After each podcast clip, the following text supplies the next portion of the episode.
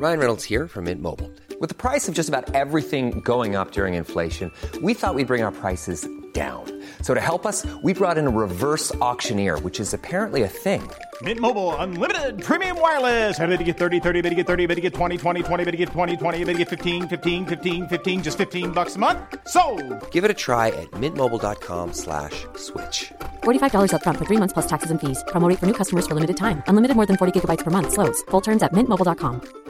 There's never been a faster or easier way to start your weight loss journey than with PlushCare. PlushCare accepts most insurance plans and gives you online access to board-certified physicians who can prescribe FDA-approved weight loss medications like Wigovi and Zepbound for those who qualify.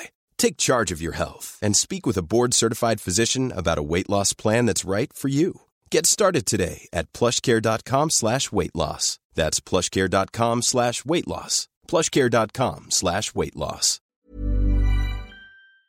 Code Source est en vacances jusqu'au lundi 29 août. En attendant, nous vous proposons d'écouter ou de réécouter une sélection d'épisodes choisis par l'équipe du podcast. Aujourd'hui, affaire de la grotte sanglante, autopsie d'un crime à retardement, épisode publié la première fois le 2 février 2021. Bonjour, c'est Jules Lavie pour Code Source, le podcast d'actualité du Parisien.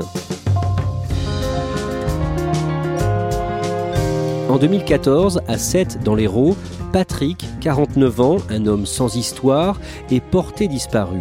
Son corps, ligoté, en partie calciné, sera retrouvé quelques semaines plus tard dans une grotte. L'homme a été tué de deux balles tirées à bout portant. Son seul tort, avoir eu une brève relation avec une femme mariée cinq ans plus tôt. L'affaire de la grotte sanglante a été jugée le 29 janvier par la cour d'assises de l'Hérault, récit de Louise Colcombé, journaliste au service police-justice du Parisien.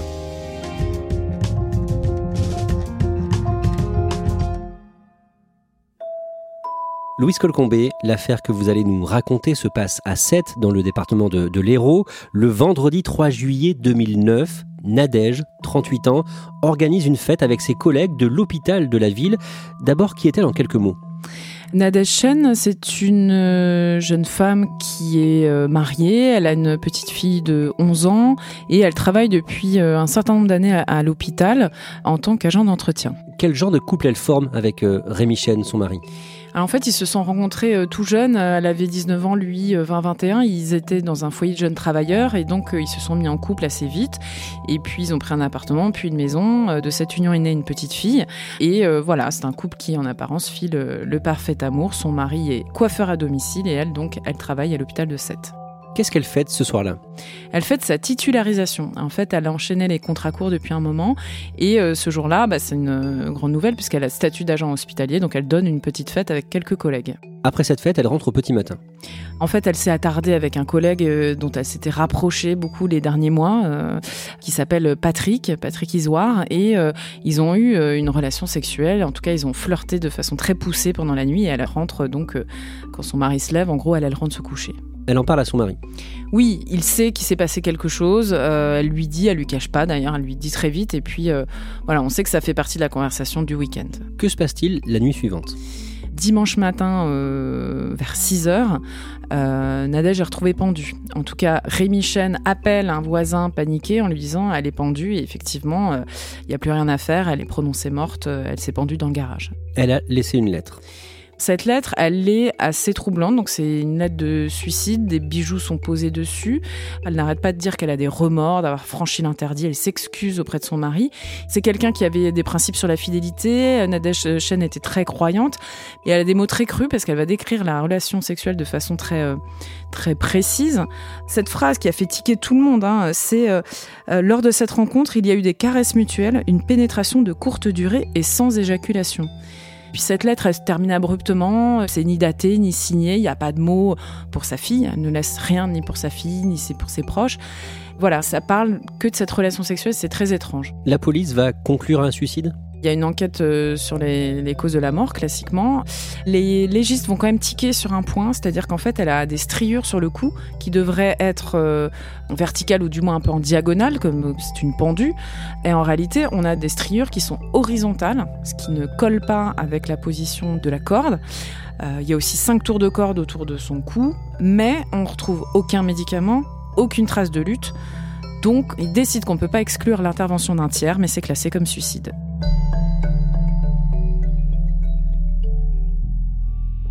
Comment vit Rémi Chen dans les années qui suivent la mort brutale de sa femme? Il refait sa vie?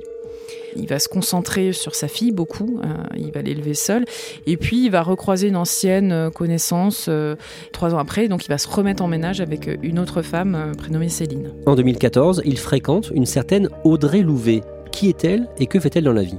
En fait, Audrey Louvet, c'est à la fois euh, quelqu'un qui avait fait appel à ses euh, services, puisqu'elle avait vu une affichette euh, écrit coiffure à domicile, donc elle avait fait appel à lui pour elle et ses deux enfants.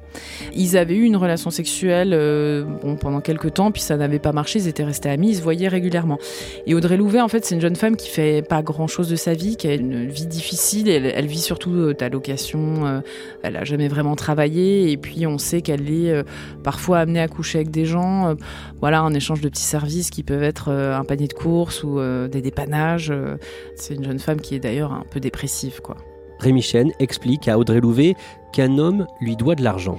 En fait, elle sent qu'il a un problème et puis ça dure comme ça plusieurs semaines. et il lui explique, il finit par lui dire ah oui j'ai un gros problème, il y a quelqu'un qui me doit de l'argent et je suis vraiment dans la panade. Il va jusqu'à lui dire à un moment qu'il peut plus nourrir sa fille en fait. Et elle, elle a tellement pitié qu'un jour elle est allée au resto du cœur, elle lui dit bah écoute si tu veux, je partage avec toi. Elle va lui donner des paquets de pâtes pour qu'il puisse faire la popote à sa fille. Un jour, Rémi Chen lui montre une photo de cet homme qui lui doit de l'argent. Elle lui propose son aide. Il lui dit bah écoute, euh, oui, si tu veux m'aider, bah tu peux essayer de m'aider. Et là, il lui sort une photo. Et là, elle lui dit ah, mais euh, mais en fait, c'est Patrick. Je le connais. Cet homme, c'est Patrick Isoire, l'homme qui avait couché avec la femme de Rémi Chen, Nadège, la veille de son suicide, mais il se garde bien de lui dire à ce moment-là. Oui, effectivement, Audrey Louvet, elle explique, et elle est assez convaincante sur ce point-là, c'est-à-dire qu'elle n'a jamais su, en fait, que euh, Patrick Isoire avait eu une affaire avec Nadège Chen, l'épouse de Rémi. Elle-même, d'ailleurs, c'est là où l'histoire se complique un tout petit peu, Audrey Louvet, elle a eu une histoire, mais bien avant Nadège, avec Patrick Isoire, c'est une petite ville, et ils avaient été amants quelque temps, euh, voilà, mais ça fait euh, dix ans qu'ils ne se sont pas vus. Qu'est-ce qu'on sait de Patrick Isoire? Il a à ce moment-là 49 ans, donc il a été marié, euh, il a une petite fille euh, prénommée Alabama. Il est euh, agent hospitalier, il travaille donc dans l'hôpital de Sète, il est en charge du portage des repas. C'est quelqu'un qui travaille beaucoup, qui a une vie assez rangée. Le jeudi, fait sa partie de cartes, il a quelques amis, on boit un petit, un petit coup, on se paye le repas. Il adore sa fille, c'est la prunelle de ses yeux, c'est, sa fille, c'est tout pour lui. Depuis son divorce, il allait vivre chez sa mère, il s'occupe de sa vieille mère. Ce qu'on sait aussi, c'est qu'il avait eu des problèmes d'alcool et qu'il avait totalement arrêté l'alcool pour justement se consacrer à sa fille. Audrey Louvet prend rendez-vous avec Patrick Isoire à la demande de Rémi Chen. Il lui dit qu'il veut récupérer son argent, c'est ça? Il raconte à Audrey Louvet qu'il a deux professionnels, des hommes, un billet en noir, baraqué, qui vont venir l'intimider un peu et lui dire euh, avec un ton un peu costaud que maintenant ça suffit, il faut rendre l'argent. Donc elle, elle, elle va juste servir pour créer la rencontre en fait. Que se passe-t-il le lundi 23 juin 2014 Patrick Isoire, donc, il termine son service et euh, il part euh, rejoindre Audrey Louvet. Elle lui donne rendez-vous en fait devant le cimetière du Pi, qui est euh, connu à Sète parce qu'il abrite la, tombe de Georges Brassens. Et elle lui explique que ça tombe bien, c'est proche de son travail, donc il a qu'à passer en sortant et qu'elle, elle veut aller se recueillir sur une tombe.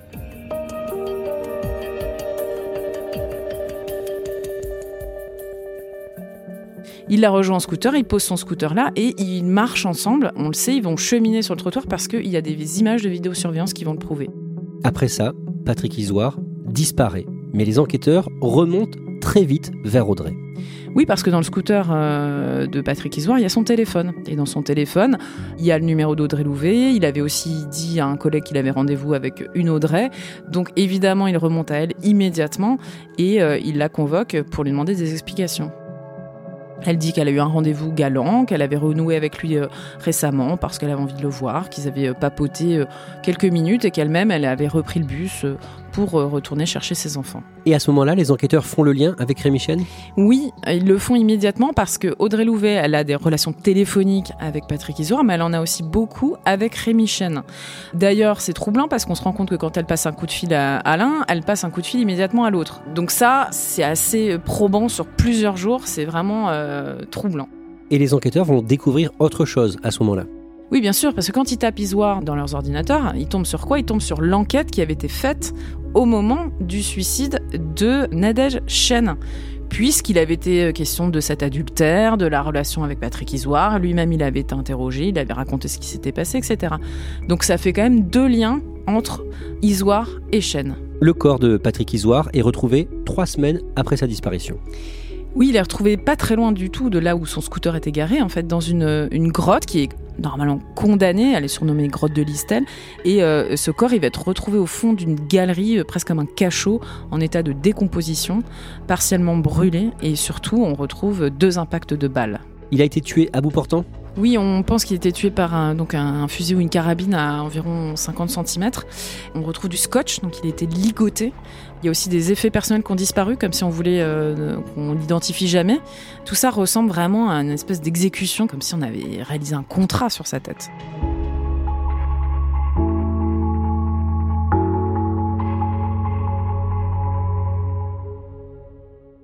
D'un mot, pourquoi les enquêteurs n'arrivent pas à conclure leur enquête à ce moment-là? Ils n'ont pas de preuves euh, matérielles, il n'y a pas l'ADN, il n'y a pas de témoins, et puis surtout il y a zéro aveu, puisque euh, Rémi Chen il dit moi je sais pas de quoi on me parle, et Audrey Louvel dit bah moi euh, j'ai repris le bus et j'en sais rien quoi.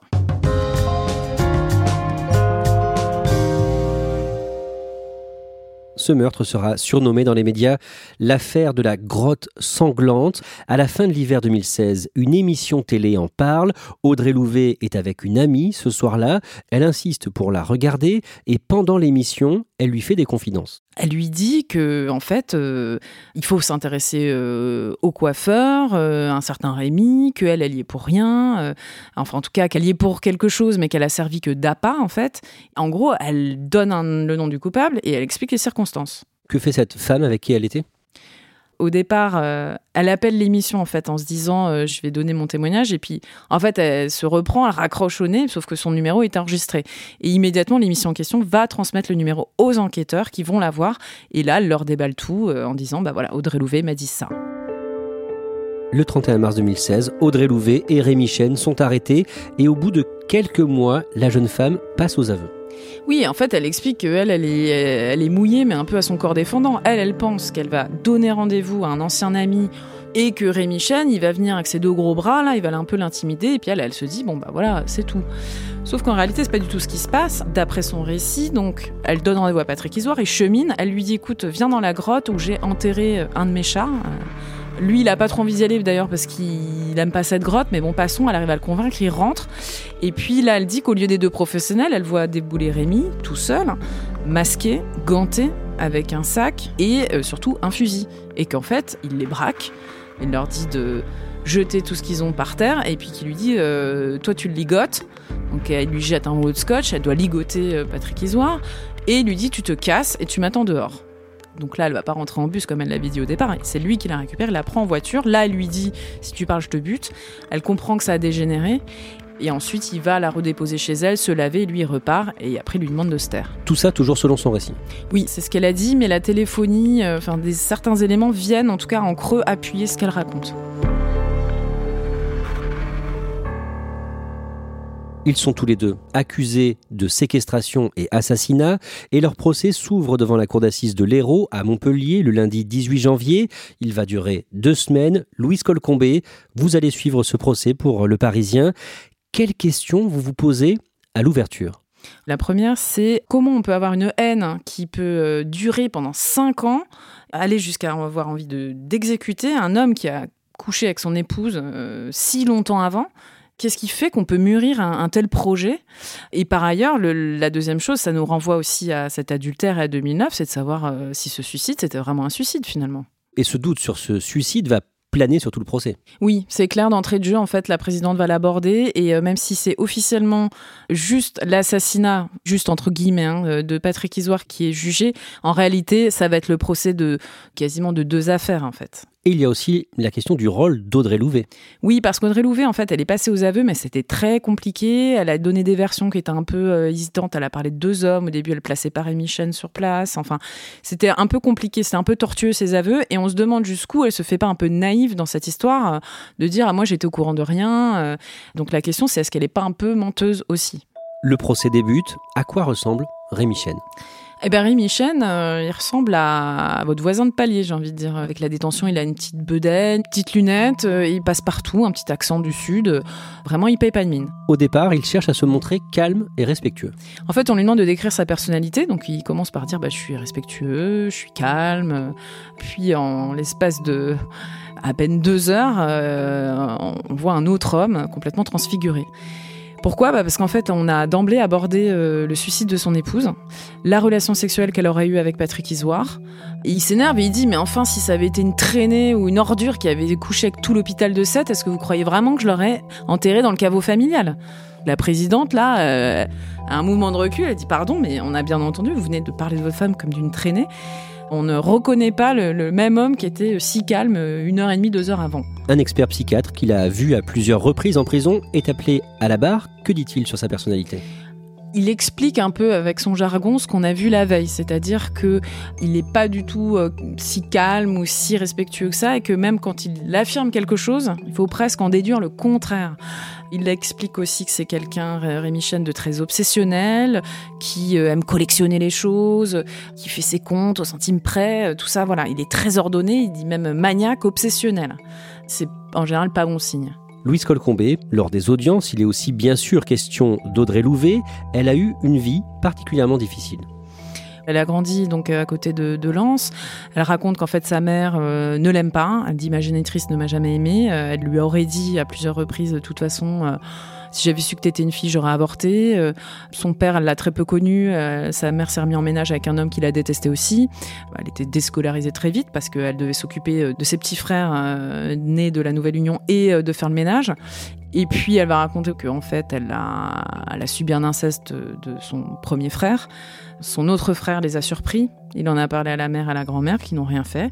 Son deuxième frère aussi aurait commis des abus sur elle et qu'en fait, à 18 ans, elle prend euh, la porte, elle, part avec le premier venu pour se libérer de cette enfance horrible. Et elle est très influençable. Oui, c'est ce que tout le monde dit, c'est-à-dire que du coup, elle a tendance à s'accrocher au premier venu, à la première personne qui lui tend la main, en fait, et donc ça va se retrouver à 7 où elle a tendance voilà, faire confiance à beaucoup de gens, euh, avoir des gens par intérêt aussi, parce qu'elle a jamais vraiment eu de métier, elle a pas de formation, elle a ses deux enfants de deux pères différents, elle est sur internet, elle tombe amoureuse d'un homme qu'elle a jamais rencontré, elle va se faire tatouer son nom sur son corps. Enfin bon, c'est, elle s'est même convertie à l'islam, mais sur internet alors qu'elle y connaît rien, elle se faisait appeler Amina, enfin parce qu'elle avait euh, rencontré quelqu'un qui était musulman. Elle est très influençable, euh, ça c'est tous les experts le disent et son frère il, le dit tout simplement, il dit elle, elle est bête et de toute façon si on lui demande de sauter d'un pont, et eh ben. Louise Colcombé, pendant la deuxième semaine du procès, on va beaucoup revenir sur la mort de la femme de Rémi Chen, Nadège, considérée comme un suicide en 2009. D'abord, il y a le témoignage du voisin des Chen qui a vu le corps de Nadège cette nuit-là. Il se trouve que ce voisin, c'est un ancien policier. Il arrive, il dit qu'il est accueilli donc par euh, Rémi Chen qui est euh, prostré dans l'escalier, euh, dans l'entrée, et puis il lui désigne le garage, il y va, il allume la lumière, et il trouve Nadège Chen pendue. il donne une description très étrange, il dit qu'elle est maquillée, qu'elle a les ongles vernis, qu'elle a des souliers, une robe. Il dit on aurait dit une mariée. Donc il trouve que Rémi Chen aussi a un comportement très bizarre. En fait, il est tout excité, il rit, il pleure en même temps. Enfin, ça le, ça le choque un peu. Et puis, il y a un élément dont on n'avait jamais entendu parler, c'est-à-dire que la lettre de suicide, qui est censée être retrouvée à côté du corps, il nous dit qu'en fait, à ce moment-là, Rémichel lui montre et elle est dans la cuisine. Et il la lit. Alors que Rémichel a toujours dit qu'il n'avait jamais eu cette lettre euh, en main propre et qu'il ne l'avait pas lue avant des mois. Et le frère de Nadège Chen va amener des éléments qui semblent aussi accablants pour Rémi Chen. En 2006, donc euh, trois ans avant sa mort, elle a reçu une donation de leur père, 600 pièces d'or des Napoléons, qui valaient 100-120 000 euros. Quand elle a vu son père pour la donation, lui avait aussi fait une confidence, c'est qu'elle lui avait dit écoute, avec ces 600 pièces, je vais avoir de quoi prendre un appartement et partir avec ma fille. Et elle lui dit aussi Rémi m'a frappé et euh, j'ai déposé une main courante pour coups et blessures. Main courante déposée en 2006. Exactement. Et cette main courante, en fait, il n'en a jamais été question dans, dans l'enquête de Patrick Isoire. Donc en plein procès, on va demander du coup à ce que cette main courante soit retrouvée, ce qui va être fait et qui va être euh, ressorti. On apprend que donc il l'aurait battu à coups de pied et de poing devant même ses parents à lui. Et ça, il s'y attendait pas. Donc ça va faire une désastreuse impression quand le procureur va sortir cette main courante. Pour la famille de Nadège, Rémi Chen avait intérêt à la tuer? Dans la foulée euh, de la mort de Nadège, on a trouvé 140 000 euros versés en espèces sur un décompte de Rémi Chen. Et quand on lui pose la question, il dit qu'il a vendu ici ou là des choses sur, euh, sur le bon coin. Mais bon, 140 000 euros, c'est quand même beaucoup. On sait s'il a de l'argent, Rémi Chen? Oui, il a un patrimoine euh, important. Il a 400 000 euros en banque, il a un bateau, deux maisons, sachant qu'il était coiffeur à domicile et qu'il faisait des coupes à 27-30 euros. Concrètement, est-ce qu'il existe une preuve que Rémi Chen a tué Patrick Isoire, puisque c'est bien le procès de son assassinat qui est fait les preuves ADN, euh, témoins, euh, aveux, il n'y a pas. Il y a un faisceau de présomption et il y a énormément d'indices par exemple, Audrey Louvet et lui, ils ont échangé euh, presque 300 SMS autour de la période du crime. C'est pas de chance, les SMS, ils sont effacés sur les deux téléphones. Alors, Rémi Chen, il dit Ah bah oui, bah moi je fais régulièrement le ménage. Pareil sur ses navigations euh, internet, ses historiques, on sait qu'il les a tous effacés.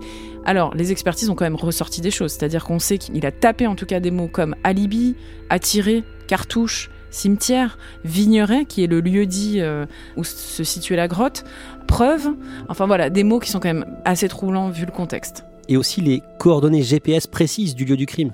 Oui, le rond-point du Vigneret.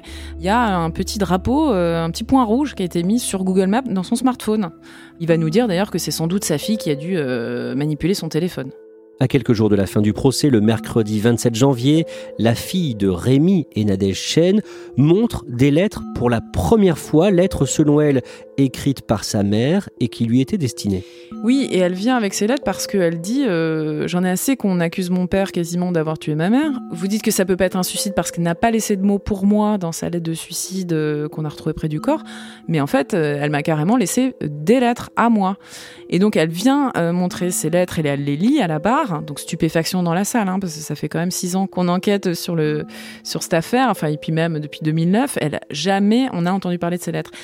C'est une mère qui dit à sa fille, voilà, euh, si tu lis cette lettre, en gros, c'est que je ne suis plus là, le destin a décidé autrement, c'est injuste, mais je t'observe de là-haut, et elle lui donne des conseils de vie, euh, faire attention à ses études, aux garçons, etc. Et puis euh, surtout, bah voilà, faire confiance à son père, que si elle a un problème, c'est vers son père qu'elle doit se tourner, qui s'occupera bien d'elle, etc. Et donc pour elle, ces lettres prouvent que sa mère s'est suicidée, et donc ça disculpe quelque part son père suicide ou pas, la justice considère qu'il avait un mobile euh, de toute façon euh, tangible. Rémi Chen, il dit qu'il n'en voulait pas du tout à Patrick Isoire. Aujourd'hui, il dit ça. Hein.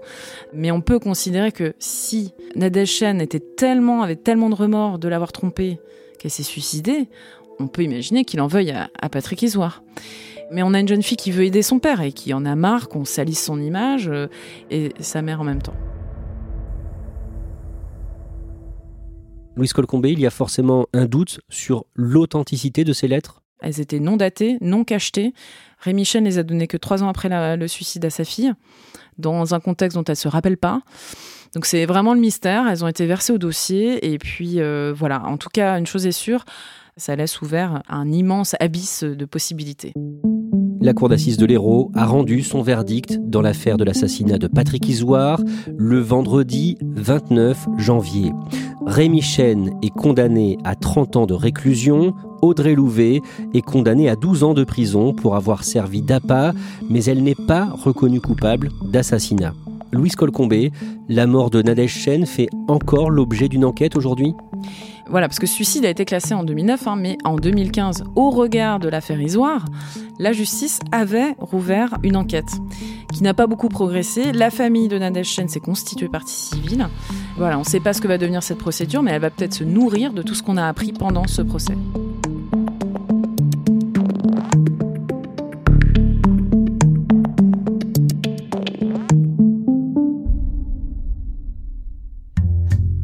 Merci à Louise Colcombé.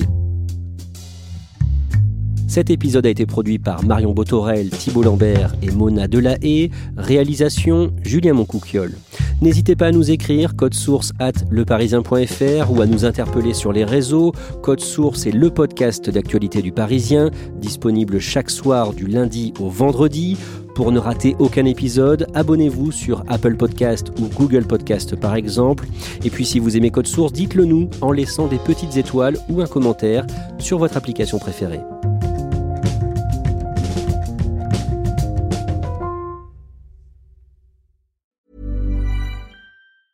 Hey, it's Paige DeSorbo from Giggly Squad. High quality fashion without the price tag? Say hello to Quince.